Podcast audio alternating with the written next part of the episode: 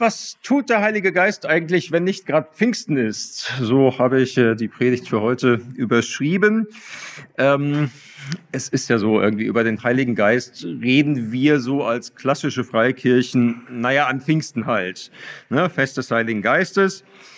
Ähm, aber sonst oft das ganze Jahr wenig.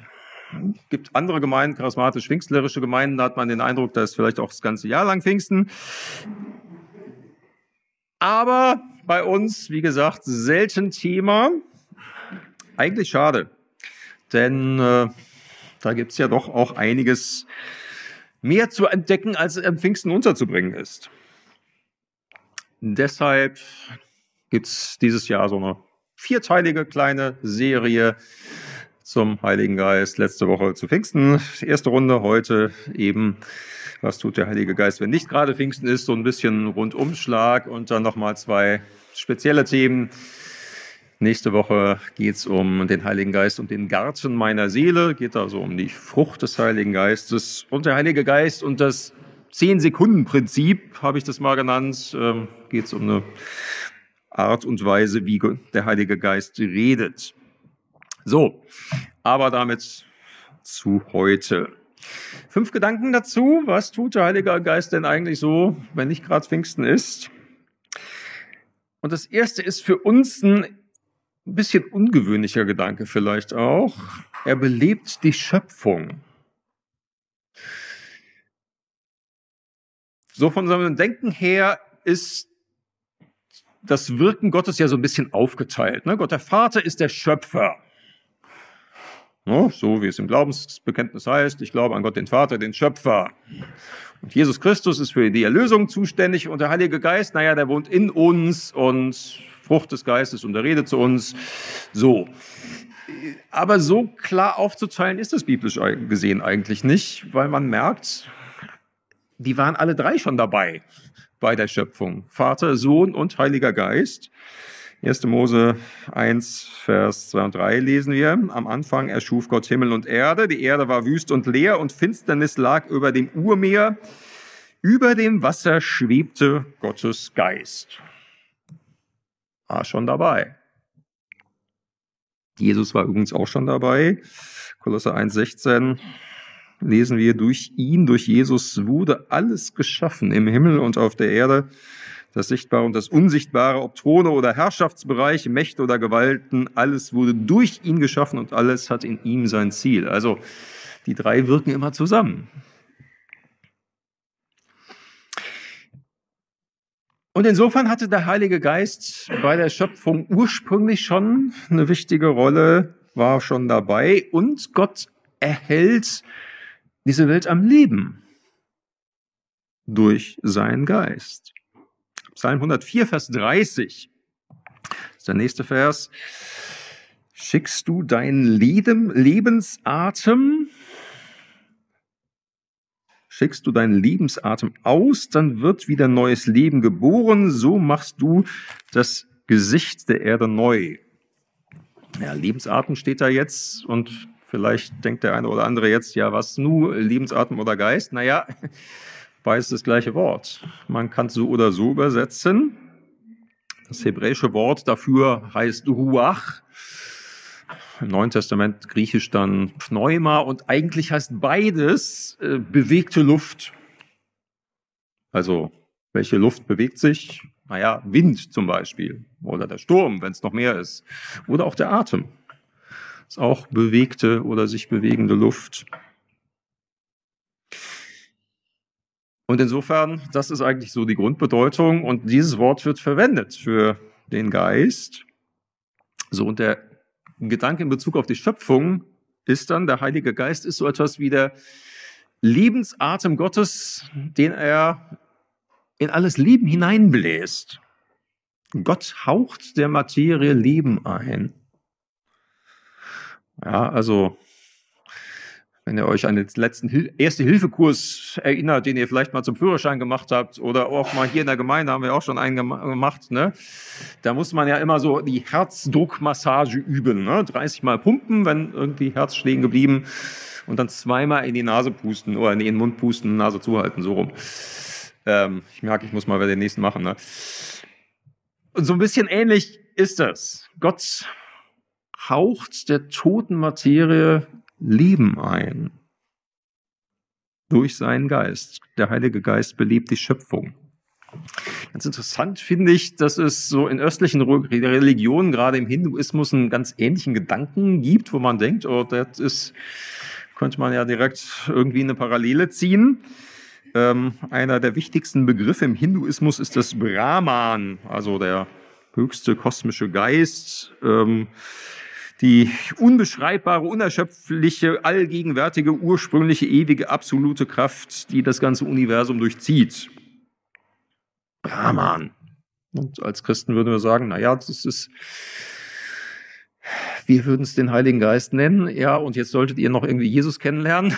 Aber vom Grundgedanken her ist es eigentlich gar nicht so weit voneinander entfernt an der Stelle.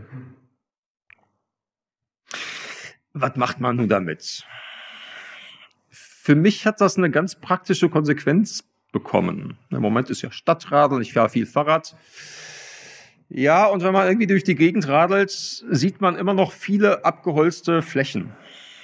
Ähm, oder auch tote Fichtenbestände vor allen Dingen. Tote Bäume. Mir geht das immer sehr ans Herz, wenn ich das sehe und denke, ach Mann, Mann, Mann, Klimawandel, da ist es zu sehen. Mir liegt das wie eine Last auf der Seele, aber ich habe angefangen, immer mal dafür zu beten.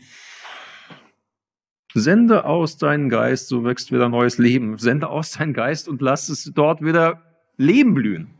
Da, wo jetzt im Moment eine tote Fläche ist.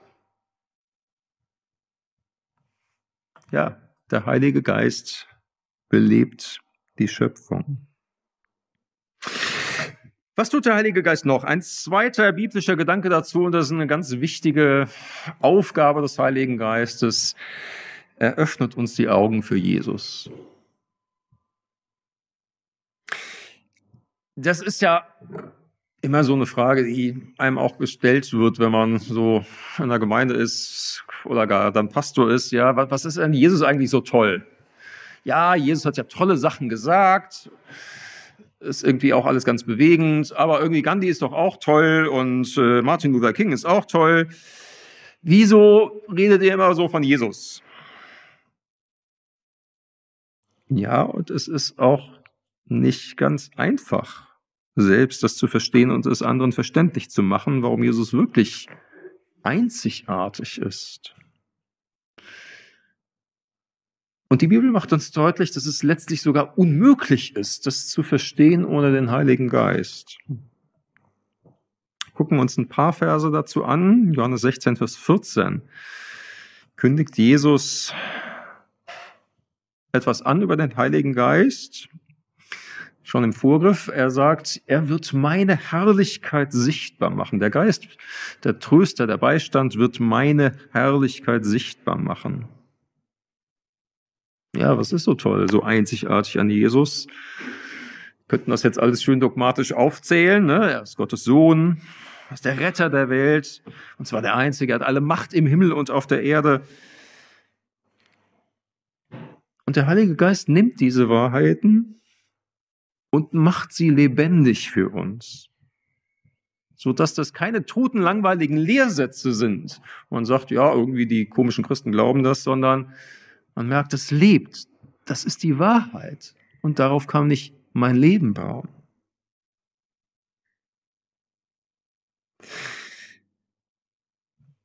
Noch zweiter Vers dazu, Johannes 16, 8 und 9. Ein paar Verse vorher schon, aber jetzt vom Zusammenhang her nehme ich das mal als nächstes. Da sagt Jesus auch über den Heiligen Geist, wenn der Beistand kommt, wird er dieser Welt die Augen öffnen für ihre Schuld, für die Gerechtigkeit und das Gericht. Drei Punkte, wir begrenzen uns jetzt mal aber nur auf den ersten. Ihre Schuld besteht darin, dass sie nicht an mich glauben. Also wenn Christen irgendwie von Schuld, von Sünde reden, denken die meisten Leute irgendwie zehn Gebote und man hat irgendwie dagegen verstoßen. Ne? Du sollst nicht töten und nicht falsch Zeugnis reden und nicht Ehe brechen und so. Aber Jesus sagt, die eigentlich wirkliche Schuld im Leben von uns Menschen liegt daran, dass sie nicht an mich glauben. Das ist der entscheidende Punkt. Wie willst du das einem Menschen begreiflich machen? Dass das Schuld ist und nicht nur irgendeiner, sondern der zentrale Punkt.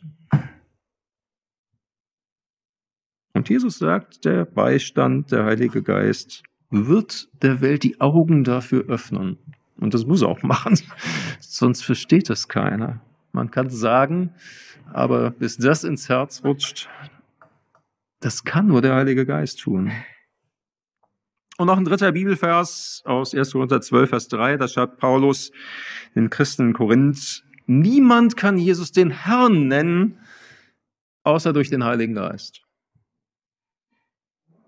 Du kannst eine Menge über Jesus verstehen und Jesus anders nennen, den großen Lehrer der Menschheit oder ein Freund der Kinder oder ein Wundertäter, der viele geheilt hat. Das kannst du alles sagen und denken, ja, das stimmt auch, geht ohne den Heiligen Geist.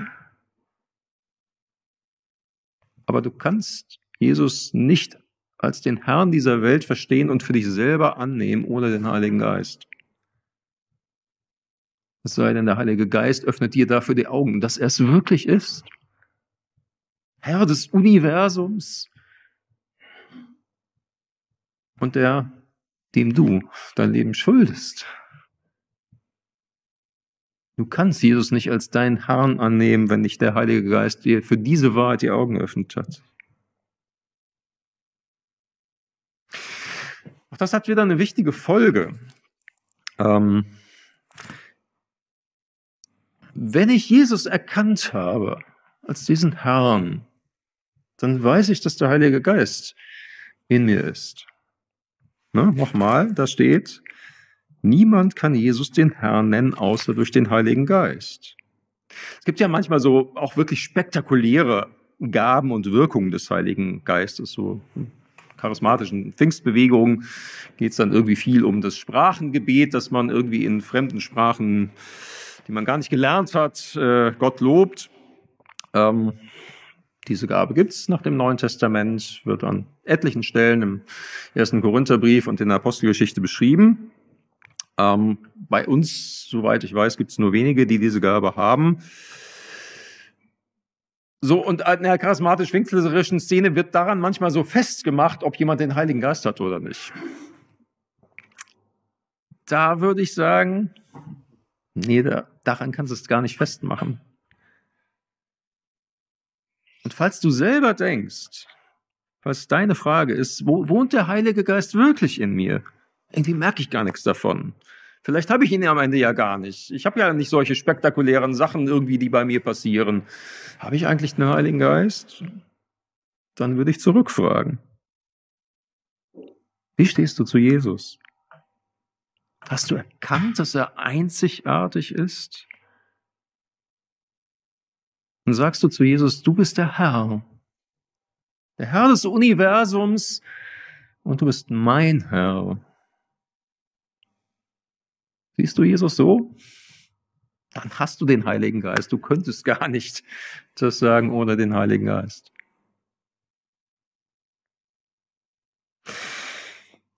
Was tut der Heilige Geist noch, wenn nicht gerade Pfingsten ist? Drittes, nur mal kurz angetippt, äh, er redet.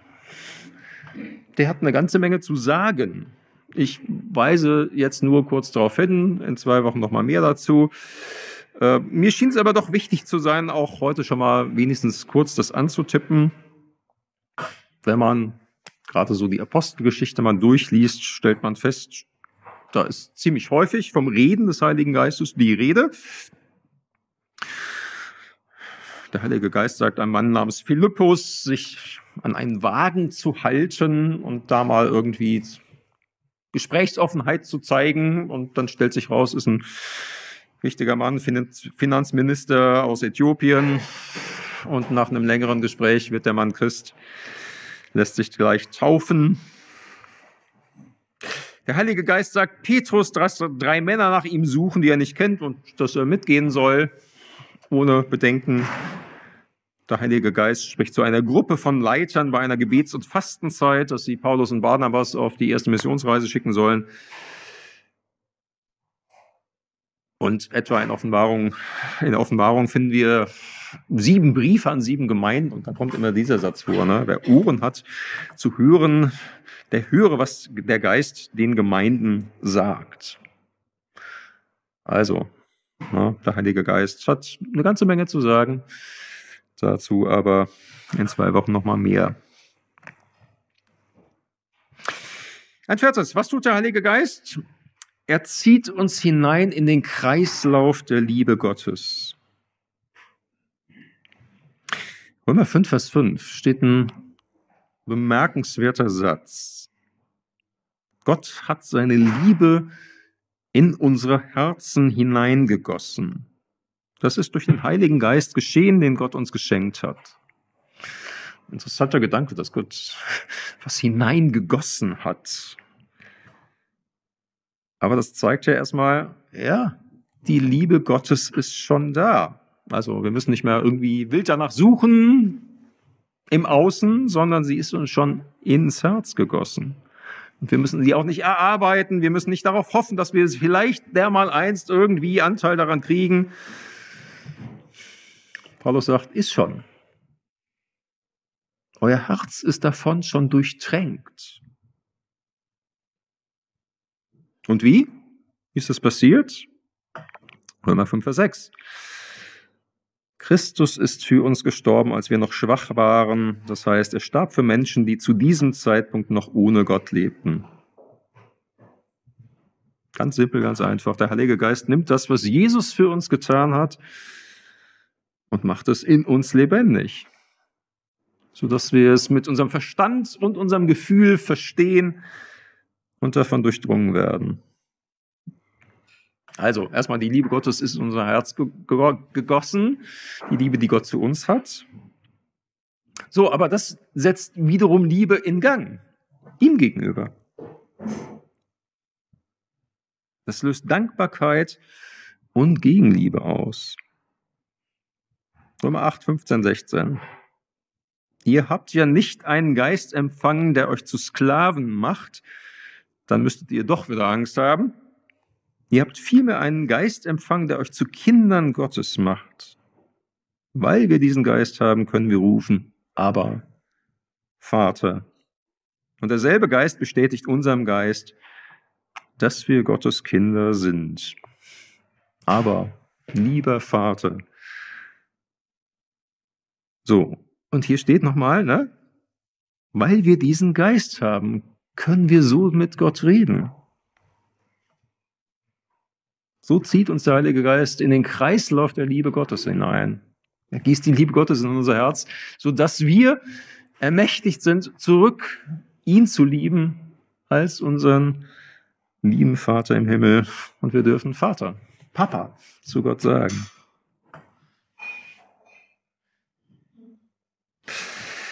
Noch ein fünfter Gedanke, der Heilige Geist. Was tut er noch? Auch wenn nicht gerade Pfingsten ist, das ist vielleicht auch ein bisschen komischer Gedanke. Er seufzt für uns. Steht aber so in Römer 8. Vers 22, beziehungsweise jetzt müssen wir erstmal gucken, da wird viel geseufzt in Römer 8. Erstmal seufzt da die Schöpfung. Vers 22, wir wissen ja, die ganze Schöpfung seufzt und stöhnt vor Schmerz wie in Geburtswehen bis heute. Ja, so ist es. Die Schöpfung seufzt. Der brennende Regenwald seufzt, das sterbende Great Barrier Reef vor Australien seufzt, die aussterbenden Felshamster seufzen. Die Schöpfung seufzt. Dann geht Paulus einen Schritt weiter und sagt, ja, und wir Christen, wir seufzen auch. Wir danken Gott, wir loben ihn. Alles gut.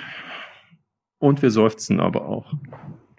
Römer 8, 23. Nicht nur sie, also die Schöpfung, uns geht's genauso. Wir haben zwar schon als Vorschuss den Geist Gottes empfangen, trotzdem seufzen und stöhnen auch wir noch in unserem Innern. Denn wir warten ebenso darauf, dass Gott uns endgültig als seine Kinder annimmt. Dabei wird er auch unseren Leib von der Vergänglichkeit erlösen. Und da stecken zwei Sachen drin. Ne? Also, dass Gott uns endgültig als Kinder annimmt, naja, das sind wir eigentlich schon, aber wir sehen es ja noch nicht. Ne? Das glauben wir. Aber eines Tages werden wir sehen, und er wird unseren Leib von der Vergänglichkeit erlösen. Ist noch nicht passiert. So ist es. Wir seufzen über zu viel Arbeit, über Rückenschmerzen und über das, was wir in den Nachrichten hören. Wir seufzen. So. Schöpfung seufzt, wir seufzen. Und jetzt sagt Paulus, der Heilige Geist auch. Römer 8, 26. In gleicher Weise steht uns der Geist Gottes dabei, wo wir selbst unfähig sind. Wir wissen ja nicht einmal, wie, was wir beten sollen und wir wissen auch nicht, wie wir unser Gebet in angemessener Weise vor Gott bringen. Doch der Geist selbst tritt mit Flehen und Seufzen für uns ein. Dies geschieht in einer Weise, die nicht in Worte zu fassen ist. Ja, wir seufzen. Tun wir schon. Aber nicht immer fällt uns ein, daraus ein Gebet zu machen. Und oft fehlen mir jedenfalls auch oft die Worte dafür, wo ich denke, oh, irgendwie, ich würde ja jetzt gerne, aber ich weiß gar nicht. Oder wir sind zu müde oder zu fertig oder zu frustriert. Manchmal gibt es das. Und wie wir es angemessen dieser Schöpfung und Gott angemessen in Worte fassen können, letztendlich packen wir es nie. Macht aber nichts, sagt Paulus, weil der Heilige Geist das für uns tut.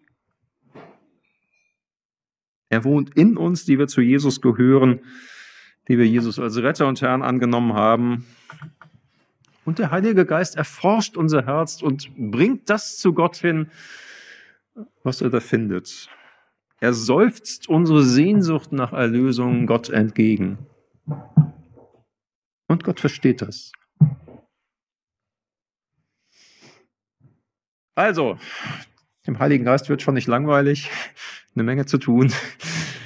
Der Heilige Geist belebt die Schöpfung, eröffnet der ganzen Welt, uns und allen, die noch nicht glauben und davon hören, er öffnet die Augen für Jesus. Er redet, er zieht uns hinein in den Kreislauf der Liebe Gottes und er seufzt für uns. Er seufzt unsere Sehnsucht nach Erlösung Gott entgegen. Amen.